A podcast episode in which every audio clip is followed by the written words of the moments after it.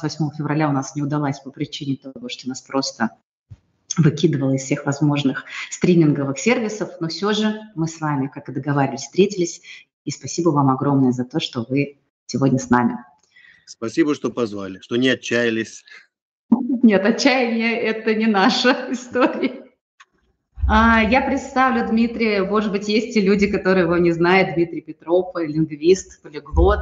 И сегодня мы поговорим про силу слова и о том, как эволюционировали языки, что происходит со словом сейчас, а, как, что важно знать об этом и как мы можем влиять на то, что мы говорим, слышим и вот об этом, обо всем. А, Дмитрий, если мы а, говорим, начнем, так скажем, про эволюцию, как менялись языки, то вы нам сейчас расскажете об этом подробнее. А я вот хочу маленький акцент сделать. Да, мне кажется, что люди раньше к слову относились более вдумчиво. То есть как, как, бы, как будто бы даже слово было на вес золота. И думали о том, что говорили. Да? И может, мы помним такие конструкции, что слово можно убить, слово можно оживить. Сейчас ощущение, что вот используют слова кому как не лень. Вот действительно ли это так? А, действительно ли раньше было вдумчивее, а сейчас нет? Может быть, это какая-то моя иллюзия. И о том, как поменялись языки. Вот расскажите нам, пожалуйста. Ну, надо сказать, что словом по-прежнему можно и убить, и оживить. И э, совершенно верно, что прежние времена, прежние поколения гораздо более трепетно относились к силе слова, а, к тому, на что слово способно и что с его помощью можно сделать, каких целей можно добиться.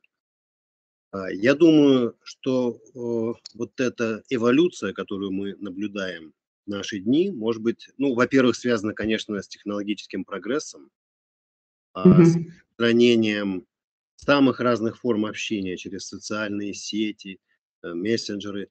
То есть все каналы, которые а, в гораздо меньшей степени контролируются плане именно как раз отношения к слову. Ну и не будем забывать э, то, что раньше все люди читали книги. Mm-hmm. Маленький секрет. А те, кто не читал, они знали и слышали и слушали тех людей, которые книги читали.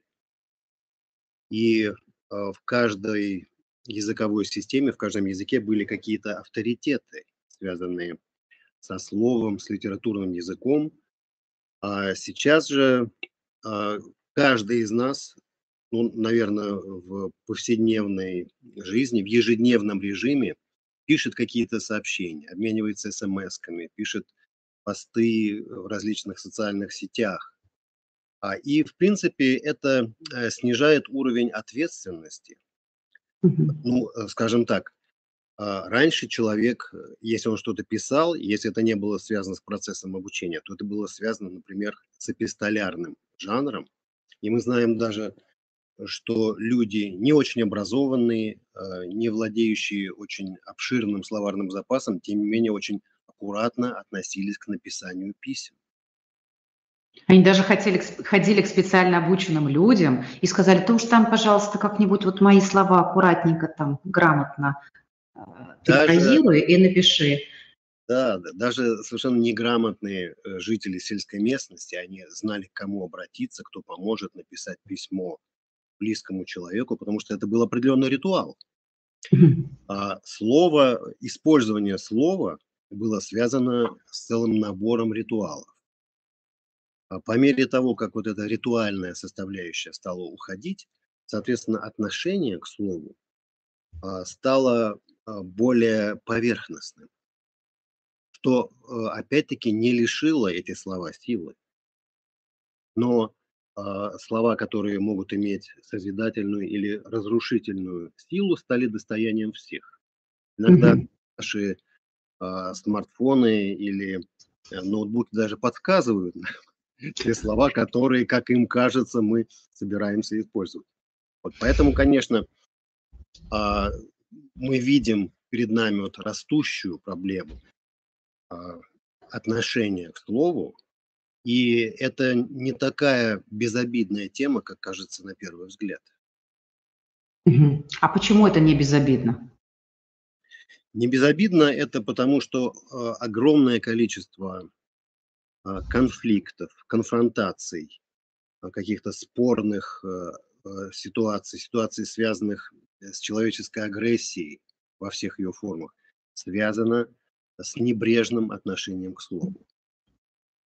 А, ну, начиная даже, скажем так, со сферы экономики, а, колоссальное количество, я просто знаю по статистике, колоссальное mm-hmm. количество всевозможных исков и судебных тяжб связано с тем, что люди при подписании каких-то договор, договоров, контрактов не очень аккуратно, неряшливо относи, относились к формулировкам, и эта неряшливость привела к появлению каких-то спорных ситуаций, а, судебных исков и так далее. Я уже не говорю о политической сфере, о международной сфере где, ну, мы знаем э, по самым разным событиям, которые происходят в мире, а, э, что различное толкование одних и тех же формулировок может вызвать очень серьезные конфликты и политического, и даже военного характера. Угу.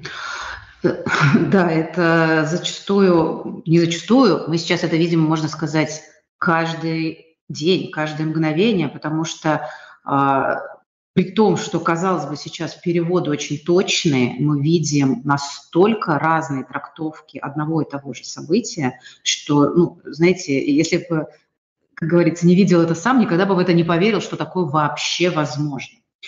Получается ли, что слово сейчас, ну, наверное, как и раньше, но сейчас особенно становится особенным предметом для манипуляций.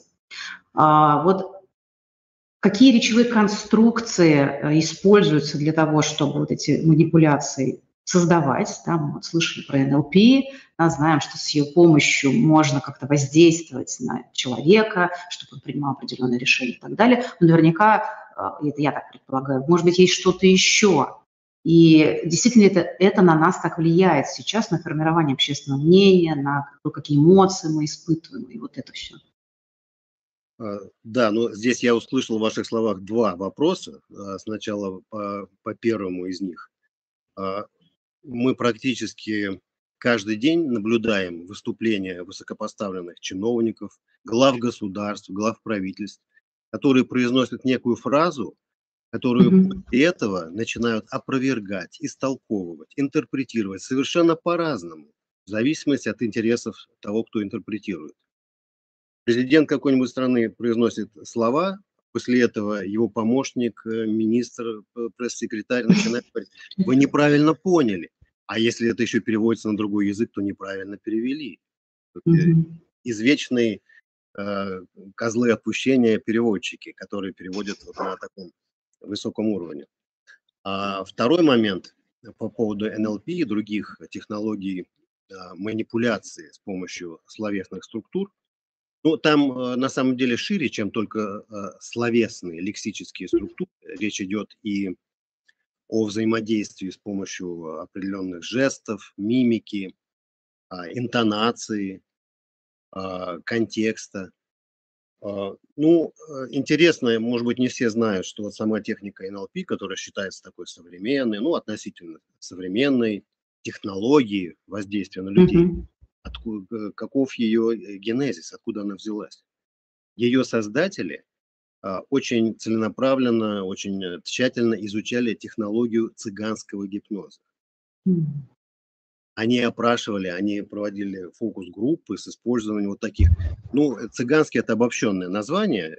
Есть и этнические способы вот такой словесной манипуляции, социальные э, группы, которые пользуются какими-то ну, скажем, в среде торговли, в среде там, каких-то еще криминальной среде. Вот. И они э, анализировали и э, приводили, выявляли такие общие формулы. Что же в воздействии э, с помощью какой-то словесной структуры и несет вот этот акцент манипуляции. Э, ну, например, там одна из известных форм, э, формул – это когда а, некое ядро информации, которую я хочу до вас довести, хочу, которое я хочу в вас вложить, я обрамляю а, как бы э, совершенно незначащими словесными элементами. Допустим, я хочу вам сказать, дайте мне 100 рублей, то начну mm-hmm. я с того, что какая сегодня странная погода, дайте мне 10 рублей. И, по-моему, дождь собирается. Ну, это, это очень грубое приближение, но это примерно показывает, вот, как работают эти формулы. А, в более комплексной а, формате они а, используются, например, в рекламных продуктах, mm-hmm. в инструкциях, описаниях каких-то технологий, описании каких-то коммерческих предложений и, разумеется, в политических текстах. Угу. Если мы немножечко будем отматывать назад да, в историю, то мы вспомним, что в свое время а, вот больше всего доступа к слову, как книгам, к их вза взаимодействию были у верховных, да, у людей, наделенных властью. Это жрецы, это правители, это вот такая каста. И э, люди очень боялись их, потому что в их силах были как раз вот эти речевые, в том числе конструкции, обрамленные еще и ритуалами, да, то, что они могли проклясть, да, они могли наслать благоденствие, они могли сделать что-то, повлиять на массу людей. И люди вот боготворили, да, то есть при, при поклонялись, что ли, да, таким облеченным властью людям. А сейчас можно, я не знаю, там открыть интернет и написать там ритуалы древних египтян, да, там, я не знаю, еще какие-то там действия. И мы знаем, что сейчас очень многие, вот вы про НЛП рассказали, да, тех создателей, которые анализировали умеющих манипулировать да, людей. А, я знаю, что многие конструкции сейчас используются во всякого рода магических курсах, э, тренингах и так далее, вплоть до того, что там выращивают деньги, я знаю, заговаривают воду. Вот во всем этом сколько э, реальности, сколько веры в некую магию, сколько науки, можете вы как-то сориентировать? Конечно. Ну, я могу вам предложить, скажем, заклинание, которое абсолютно действенное и проверенное на практике. Да, давайте. По щучьему велению, по моему хотению. После этого говорите, что вам надо. И что произойдет? Все, что вы захотите. Но при одном условии, даже при двух условиях. А словесная форма – это всего лишь один аспект такого магического или манипулятивного воздействия. А, очень важно еще энергетическое наполнение тех слов. То есть это не просто зачитывание как, какого-то текста, какой-то последовательности слов.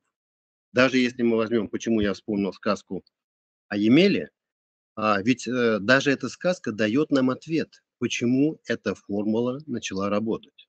Во-первых, а, началось с того, что Емеля поймал щуку голодной, холодной зимой и он получил опыт э, э, взаимообмена энергиями, ну, можно сказать так, со Вселенной, потому что он принес жертву, он отказался от этой mm-hmm. штуки, которую мог бы зажарить, уху сварить.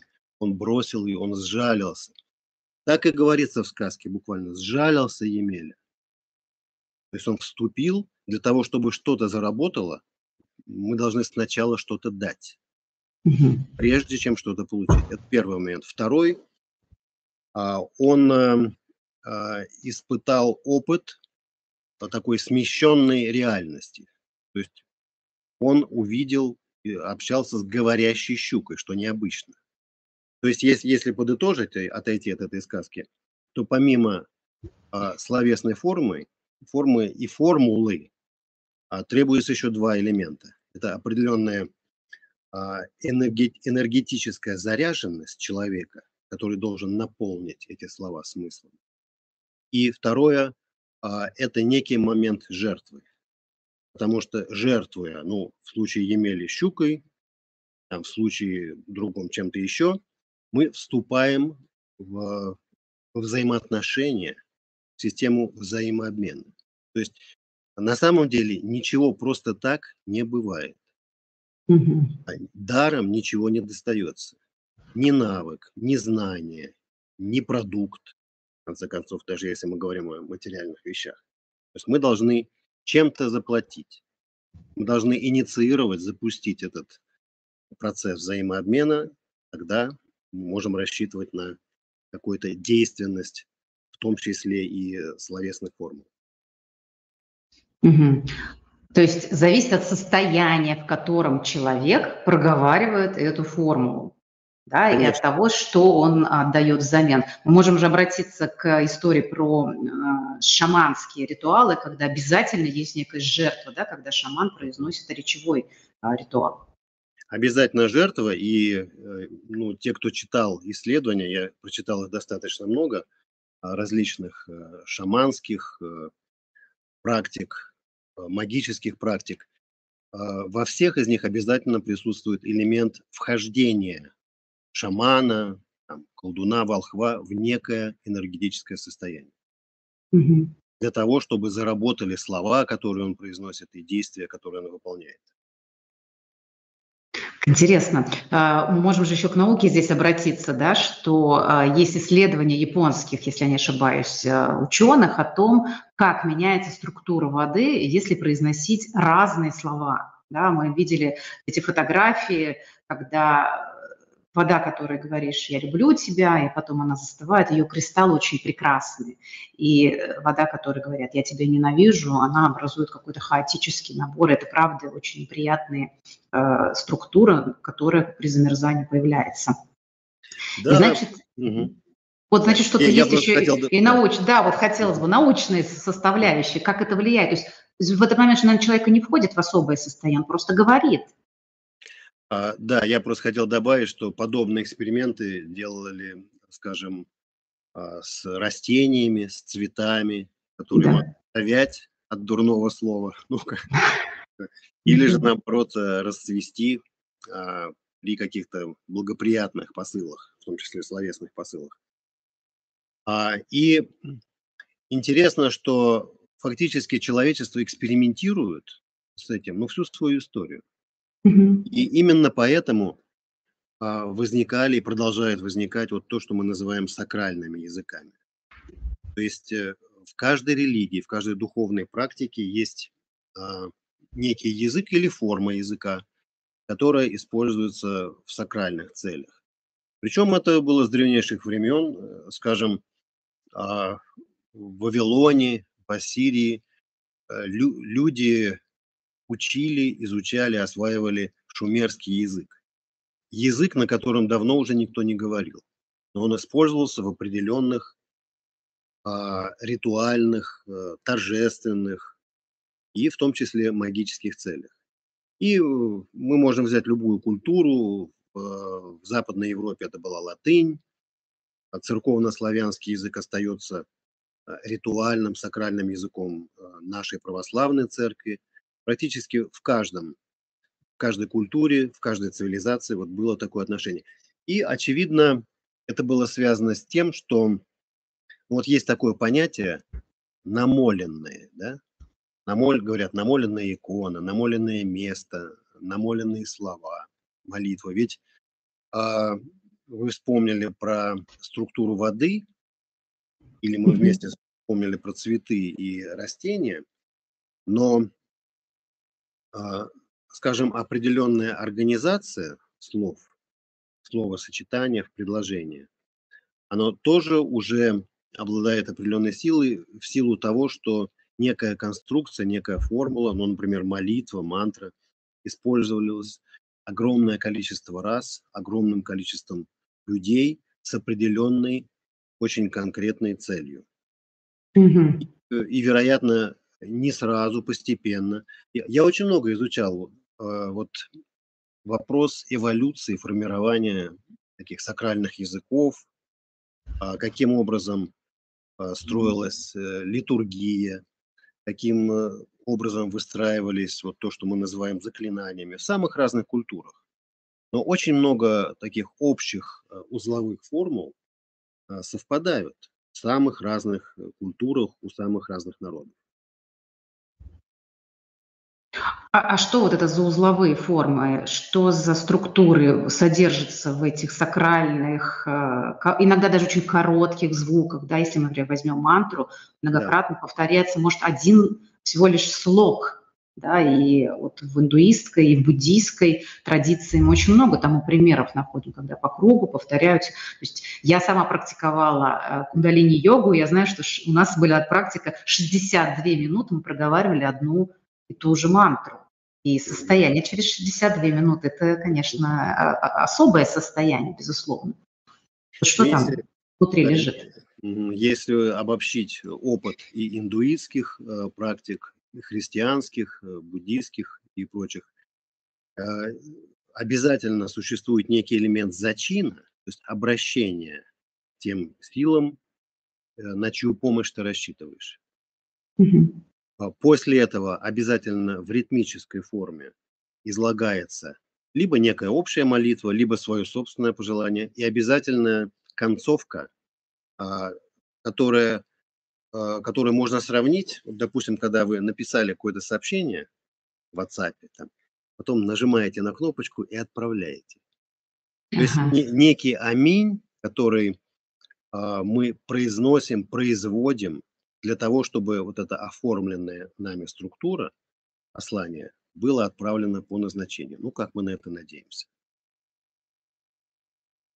Угу. И потом уже, как вы говорите, многократное повторение, то есть некая заряженность, наверное, энергии, намерения, которые произносили люди в течение там, не просто года, двух там, или а, не, да, а многократных, там, даже тысячелетий, обла- наделяют, что ли, вот эту конструкцию смыслом особым, энергией, и а, то ее воздействие, оно, получается, состоит из множества разных намерений, воздействий. Вот это интересно. Ну, вы знаете, тут э, есть какой-то момент, связанный с физикой, а есть момент, связанный э, с достаточно большим количеством медицинских исследований, которые проводились и проводятся. Я знаю, что, например, было совместное исследование университета э, канадского, не помню из какого города, и индийского из города Хайдарабад, а, э, по изучению, каким образом тексты на санскрите воздействуют на физическое состояние человека. Mm-hmm. Потому что вот это повторение ритмических словесных формулировок, оно обязательно вызывает некий резонанс. Ну, очевидно, это было проверено веками, что именно определенная сочетаемость, звуковая, ритмическая, а, вызывает определенный резонанс.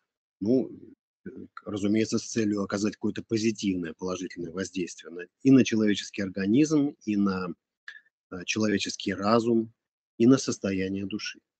Так что, а, скажем так, заклинания, молитвы, мантры – это очень часто становится объектом изучения вполне себе таких рациональных, материалистических, научных организаций институтов. А, да, я тоже слышала и даже изучала в свое время некие исследования с этим связаны. То есть сейчас современная нейронаука, нейрофизиология, она очень заинтересована в том, как вообще наш мозг работает. Да? И вот эти а, истории, конечно, взаимосвязи слова, физического состояния, эмоционального состояния и а, нашей физики, это, конечно, очень любопытно. А, вы говорили, Дмитрий, о том, что и, и, вот наш сейчасшний разговор, продолжение этому, что обязательно важно состояние, да, то, как человек наполняет словом. Вот смотрите, сейчас огромное количество хейта а, везде. То есть ощущение, что агрессия просто легализовалась, да, то есть на нее дали добро. И вот открываешь Facebook, и в течение месяца там выливается все, что не попадя. И я уже промолчу про все остальные, а, там и новостные, и все, ну, в общем, буквально везде, от кухни до э, больших да, сообществ э, на высоком уровне. И это, конечно, очень сложно переносить сейчас. Мне, знаете, здесь такой вопрос. Эм, что первично, когда человек э, позволяет себе или идет в эту историю, ну, правда, очень негативных слов? Первично его состояние, он хочет причинить боль, или он уже настолько сам устал, что это как некое следствие. Вот мы ведь очень сильно все сейчас попадаем в эти волны, да, а, слов, которые потоком льются, они далеко не позитивные. Ну, э, наверное, начать с того, что для того, чтобы возникло желание причинить боль и сделать это, этому всегда предшествует э, некая форма снятия с себя ответственности за последствия. Потому что человек, который даже хочет кому-то причинить боль, даже хочет э, нанести какую-то обиду, но знает, ощущает, чувствует в себе, что это обязательно влечет за собой последствия, а, ну, во многих случаях воздержится. Воздержится. Э, сейчас э, мы наблюдаем вот это массовое внутреннее снятие, ну, как говорят, снятие тормозов. Угу. А э, если переводить это в такую практическую плоскость, это именно снятие, внутреннее разрешение себе. Не, при этом не осознавая, от, отказ от осознания того, что любое действие влечет за собой ну, эффект бумеранга. Абсолютно неизбежно. А, и, к сожалению, это очень активно проявляется именно вот в культуре коммуникации, общения, а, словесного взаимодействия между людьми. И я думаю, что, может быть, ну, не на уровне какой-то учебной дисциплины, но как-то информация об этом должна быть доступна широкому кругу людей, особенно тем, кто очень активно а, ну, проводит, скажем так, немалую часть своей жизни в социальных сетях, в переписке, в написании постов, э, иногда сомнительного содержания. Mm-hmm. Информация должна быть, и, конечно, а, наша общая недоработка, что этого пока не происходит. Но мы, мы с вами в том числе поэтому и говорим на эту тему, чтобы больше понимания было. Да? У, меня, у меня такой вопрос. Речь определяет мышление или мышление определяет речь? Вот что первично? Как вы думаете? Э, на самом деле это две стороны одного и того же явления. То есть, э, ну, я во всяком случае не вижу отдельно мышление и стоящее угу. это в стороне речь. А, это единый поток, ну, словно назовем его сознание, может принимать формы вербального выражения, то есть словесный, либо оставаться э, внутри в качестве потока мысли. То есть мысль и слово – это переливающиеся постоянно, а, сменяющие друг друга формы, по сути, одного и того же явления. От чего зависит, а, как человек разговаривает? Вот какую речь он использует, какой выбор слов он делает, почему он пишет и говорит именно то, что он пишет и говорит сейчас, в настоящий момент. Это наверняка это какой-то комплекс, да, и воспитания, образования, и всего. Но все же, если э, для меня просто этот месяц был удивительным. Знаете почему? Потому что, ну, одно дело, я знаю, когда люди, ну, среднего, что ли, образования говорят определенным образом, но удивление было связано с тем, что люди высокоинтеллектуальные, высокообразованные, невероятно что-то творили а, вот в своей, в своей коммуникации речевой. И вот ты сидишь, читаешь, думаешь, нет, так не бывает. Ну, как бы, и вот, и, и, и что? То есть, почему так происходит?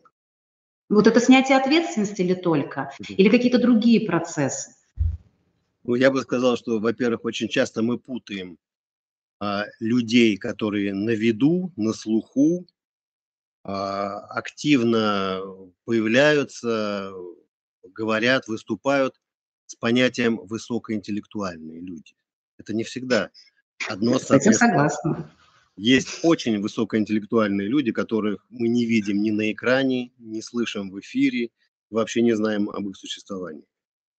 Так что это немножко такой особый вопрос.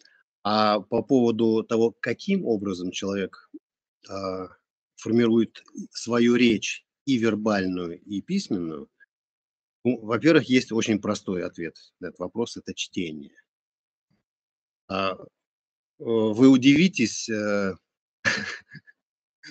насколько мало э, читают многие из тех людей, кого мы воспринимаем как высокоинтеллектуальных, как говорят, инфлюенсеры.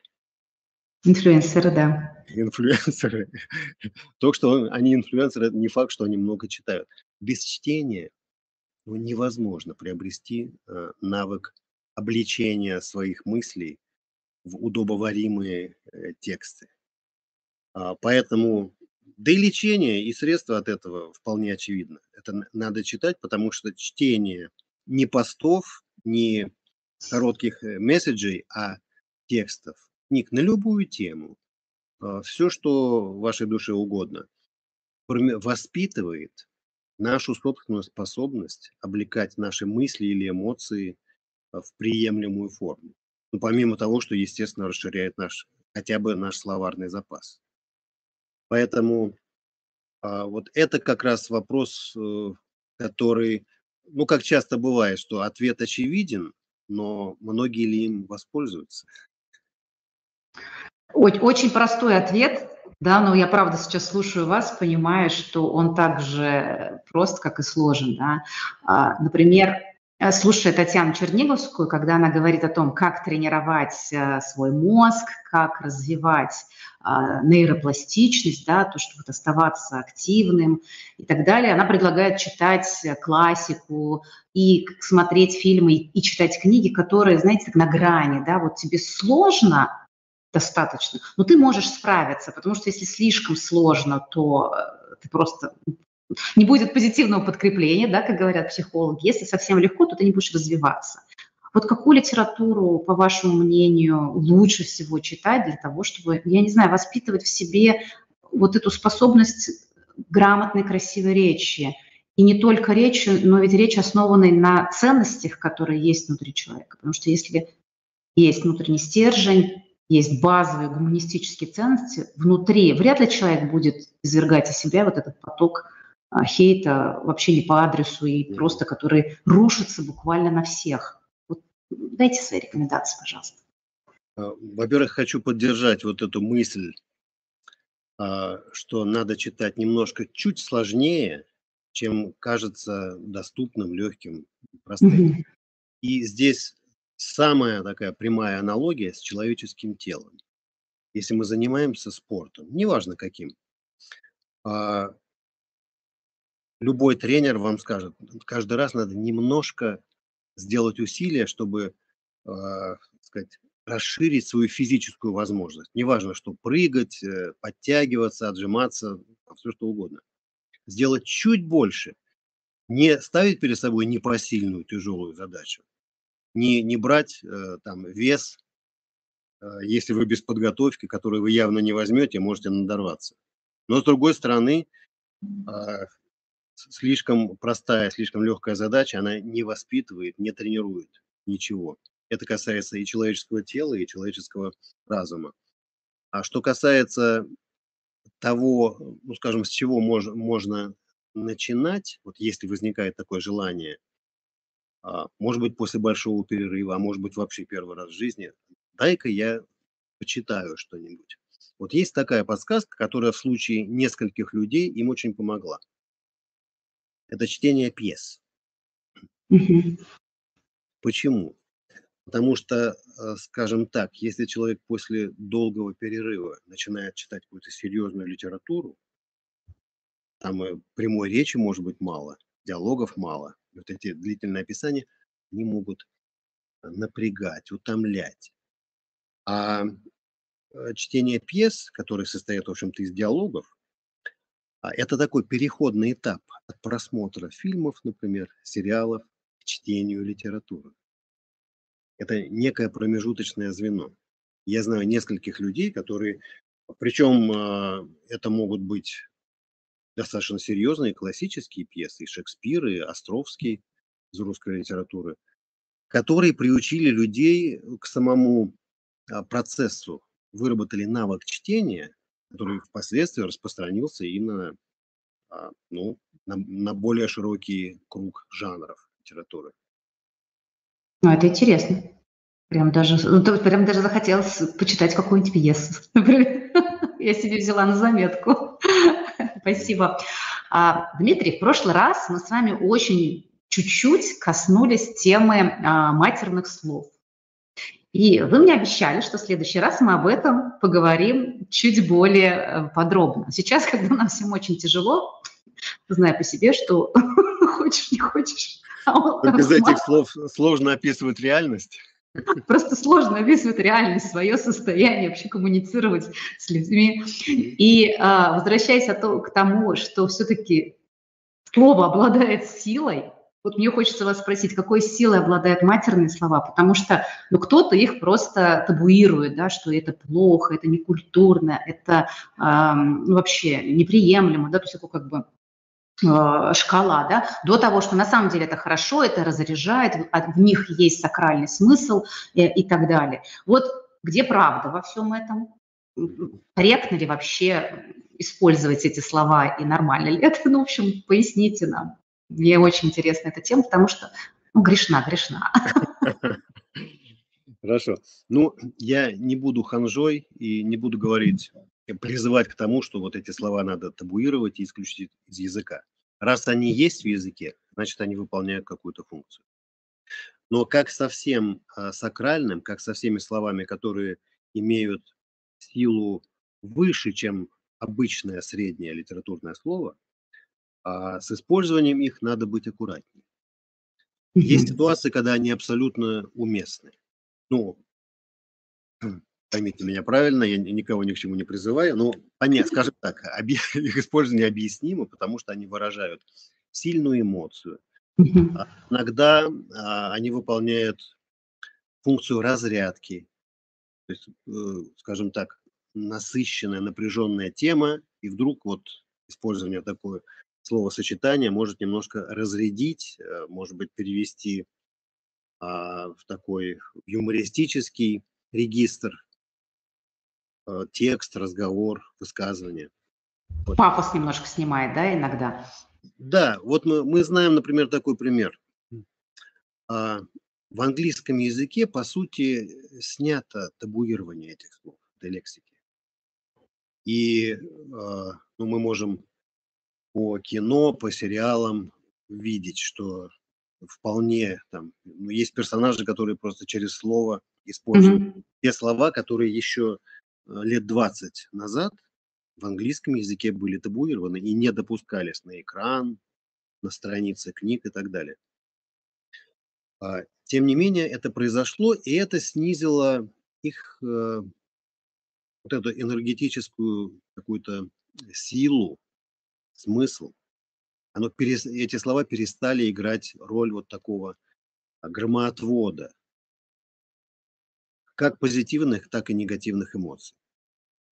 В русском языке эту силу они не утратили. Да. Поэтому, а, ну, я вполне, вполне допускаю и а, вижу ситуацию, где э, эти слова разнообразят, расцвечивают какую-то речь. Но а, мне, меня лично коробит Э, скажем, постоянное использование этих слов буквально через слово. Мгм. Особенно, когда молодые люди, мальчики, девочки грешат этим использованием таких слов, потому что, во-первых, а, то, что они не обращают на это внимания, не лишает эти слова силы. А во-вторых, они утрачивают первоначальную функцию быть эксклюзивными способ Мгм. каких-то эмоций. Ну вот примерно такая у меня позиция. А, классная позиция, мне понравилась эксклюзивность этих слов, да, для того, чтобы обозначить, либо придать силу, да, либо а, обозначить четко свою позицию, либо как-то подсветить. И в этом смысле а, уместность какой-то такой, знаете, как ну, специя. Немножко, Это... да, немножко э, соли с перцем. Да, да, подперчить чуть-чуть речь, оно бывает очень хорошо. Но правда, вот э, я почему и спрашиваю, некоторые люди просто используют это ну, чуть ли не в каждом словесном обороте, правда очень утомляет, потому что, ну, может, это я ханжа, может, или что-то со мной не так, но правда очень сильно от этого устаешь, потому что любая эксклюзивность, она теряет, правда, да, свою ценность, как только начинаешь бесконечно использовать. Ну хорошо, раз Дмитрий Петров нам дал, легализовал использование. Но главное, главное не переперчивать и не пересаливать. Да, помним что о том, что излишне острые блюда и невкусны, и вредны, и, и в общем, да, да. Смотрите, тогда плавно мы можем перейти к такой форме речи, как шутки, юмор, самоирония, какой-то степ. А, очень много исследований есть о том, как юмор помогает людям даже в самые сложные времена. Да? Там, где, казалось бы, шутки неуместны, на похоронах, как каких-то а, сложных ситуациях, войнах, там, в концлагерях. Но это как-то людям помогало выживать всегда. Да, мы вспомним архетип шута и его роль э, у правителей, когда единственный человек во всей, например, даже империи мог себе что-то такое позволить рядом с правителем, это шут. Озвучить. И озвучить, что-то сказать, хлесткое, точное. Ну, смеяться над ним можно было, это ему прощалось. В чем, по вашему мнению, сила вот такого эффекта юмора, шуток, мемов в современном, да, если языком говорить, на человека, как это помогает, с чем это связано? А, юмор изначально, ну, скажем так, некое высказывание, которое должно быть смешным, а, оно основано на принципе несоответствия. То есть, когда идет некая канва, монотонный поток смысла или эмоций, и вдруг происходит резкое падение или поднятие. То есть нестыковка, которая э, вызывает эффект смешного, эффект комичного. И э, интересно, что вот вы правильно заметили, что в самых тяжелых ситуациях, и ну, мы знаем, есть фронтовой юмор, там солдаты в окопах, в общем-то, подвергаясь ежеминутной угрозе жизни, тем не менее продолжают шутить. И в подобных ситуациях. А это играет роль, э, скажем так, а, определенную анестетическую роль, я бы сказал. Это некий микронаркоз. То есть тяжелая ситуация, трагическое, драматическое событие и резкий а, резкое понижение регистра серьезности вызывает терапевтический эффект. То есть, э, причем это а, буквально на физиологическом уровне. Ну, какие-то гормоны, может, даже выделяются? Да, гормоны, да, гормоны. И опять-таки на эту тему тоже были исследования медицинские, которые подтверждают, что вот а, перевод очень серьезной, напряженной, драматической темы а, на такое более легкое, в хорошем смысле, а, видение ситуации имеет терапевтический эффект не, не только для, скажем, для, фор, для характера общения, для нашего диалога, но и на физиологическом уровне. То есть нам становится проще. Вот мы допустим, о чем-то спорим, смотрим вот так друг на друга, а потом кто-то из нас пошутил. внимание, а, то возникает эффект прямо некой физической легкости. Это тоже было известно а, с незапамятных времен, поэтому вот функция шута, вот этого Джокера, Трикстера, она человечеству известна не только в различных культурах, но и даже в, в пантеонах. В, каждом, в каждой мифологии, в каждом сонме богов у каждого народа есть обязательно какой-то персонаж или группа персонажей, которые играют вот такую роль а, снятия всеобщего напряжения. То есть, когда, когда выседает там, некий Зевс или Один, то должен быть какой-то а, персонаж, какой-то элемент, который снимает вот этот пафос и делает существование, взгляд на существование облегченным, более приемлемым для человека, для человечества. А вот то, что вы еще сказали, да, когда э, юмор, а там все-таки используется особая конструкция, да, когда противоречие, да, то есть можно еще сказать, что хороший юмор, и если применительно к самому себе, самоирония, то э, вот этот переворот да, взгляда, он тоже позволяет что-то о себе узнать, как-то себя познать мир, да, через вот это какое-то взять и перевернуть ног на голову. То есть вроде с одной стороны смешно, ты посмеялся, расслабился, потом раз такой получаешь некое новое видение. А почему я раньше не догадался вот это перевернуть? Есть ли в этом еще и такой смысл, да, как некое познание мира, может быть, себя, окружения? Да, в этом есть элемент э, смены угла, угла зрения. Угу. смотрим на ту же самую реальность, но немножко под другим углом зрения. И э, сам этот факт, а э, иногда людям бывает сложно поменять угол зрения э, и увидеть ситуацию. Это в любом случае это полезно. Это полезно для познания мира. Одну и ту же реальность, элемент реальности видеть с разных сторон. И это один из тех э, углов зрения, который э, может быть применен и к самому себе, и к собеседнику, и к ситуации в целом. Угу. Вот изучая языки на протяжении их развития, а, есть ли что-то схожее в том, как строятся шутки а, раньше и сейчас? Сохранился ли это, а, вот этот подход во всех языках, или он разный, или что-то поменялось в зависимости от того, как менялась не знаю, цивилизация, исторический контекст и так далее? Ну, мы знаем, что есть э, шутки, анекдоты, которые абсолютно буквально переводятся с одного языка на другой, но есть то, что мы называем э, реалиями, которые переводятся достаточно сложно или не переводятся вообще.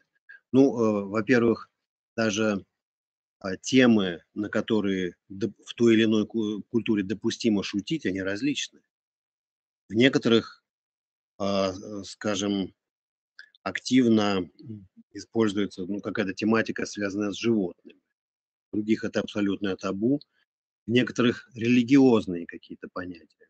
Mm-hmm. В некоторых э, сексуальные. В некоторых э, то, что связано с э, разницей национальных менталитетов, так называемые этнические шутки. И отношение к этому тоже действительно меняется, потому что мы знаем, что сейчас ну, в некоторых странах есть такое явление, как политкорректность. Угу. А, и сейчас очень э, надо, так сказать, фильтровать свою речь, если вы хотите пошутить э, на, на какие-то национальные э, этнические темы, расовые тем более.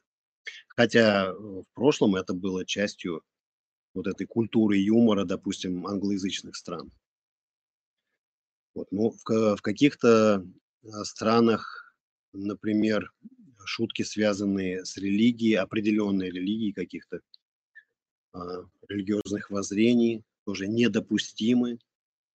А, ну и самое главное, что мы можем проследить эволюцию отношения к юмору угу. по мере эволюции самого общества, каждых отдельных этносов и стран.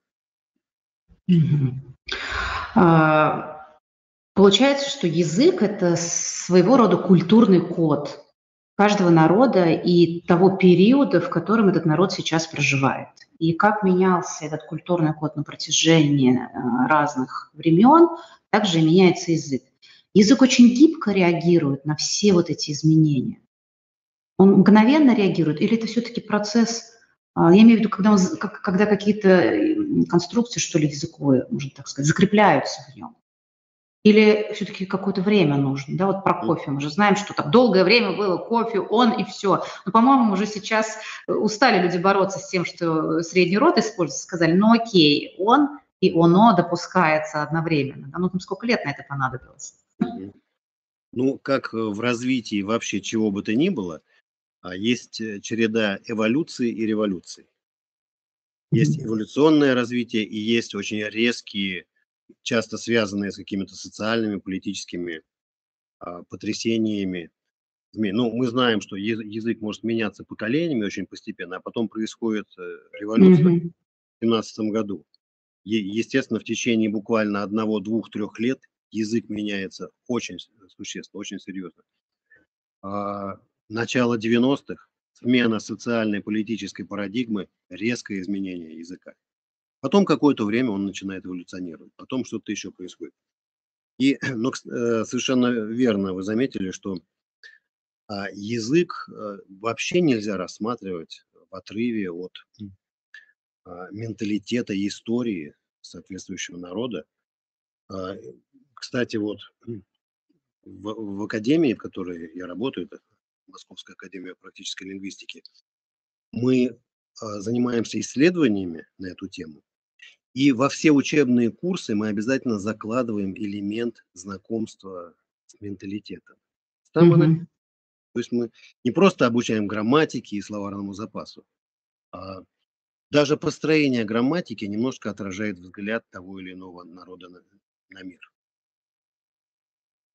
И это очень интересно. Я помню, что в прошлый раз, когда мы с вами встречались, мы э, затрагивали это в контексте того, как изучать иностранные языки, и что вот вы тогда для меня открыли некий э, ключик, что ли, о том, что язык – это способ познания мира – глазами другого человека. А в контексте языка... Глазами да, носителя есть, другого языка. Да. да, то есть получается носителя другой культуры. И у тебя есть возможность через язык как-то посмотреть на мир по-иному. И вот такой взгляд, он очень сильно обогащает и дает больше мотивации для изучения языка. А, Дмитрий, что общего во всех языках мира, кроме, ну, понятно, что есть грамматика, местоимение, да, вот как какая-то структура. Есть ли что-то более глубинное, более, может быть, тонкое, неявное, непроявленное, что объединяет все языки мира?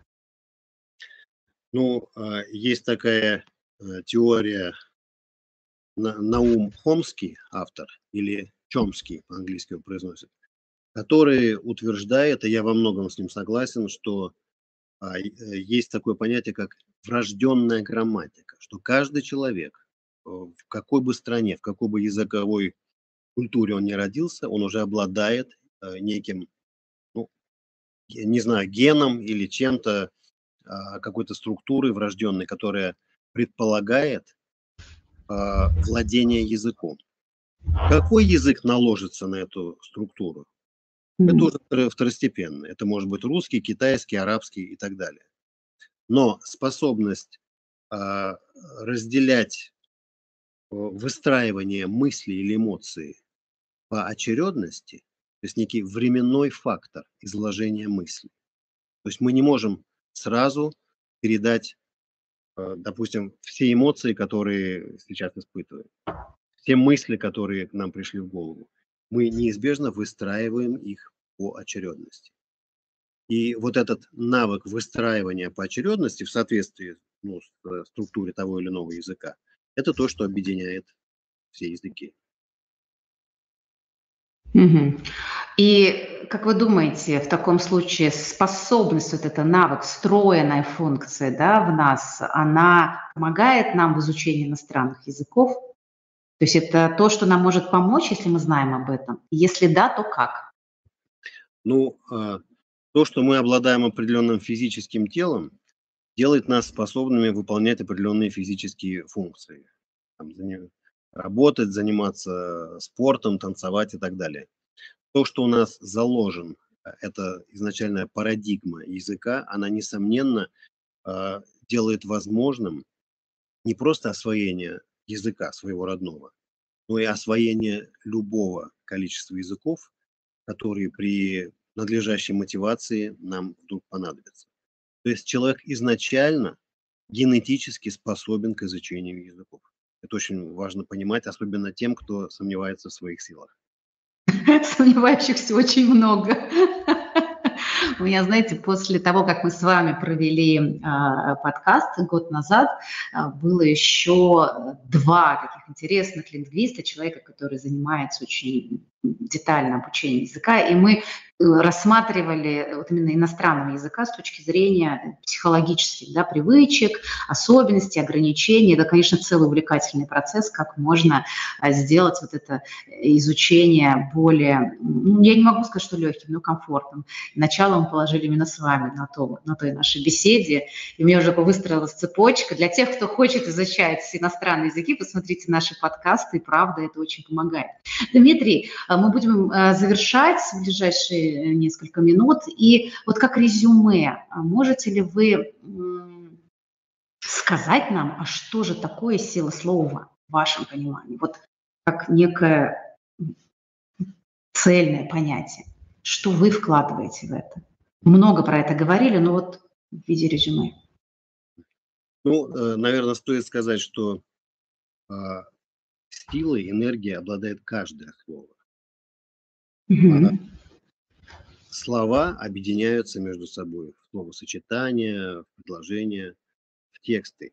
И самое главное, что стоит понять для себя, уяснить, что каждый из нас по определению, будучи жителем этой планеты, обладает возможностью освоить навыки объединения слов нашей речи таким образом, чтобы они э, оказывали воздействие и на нас самих, и на окружающую среду, причем в самом позитивном смысле этого слова.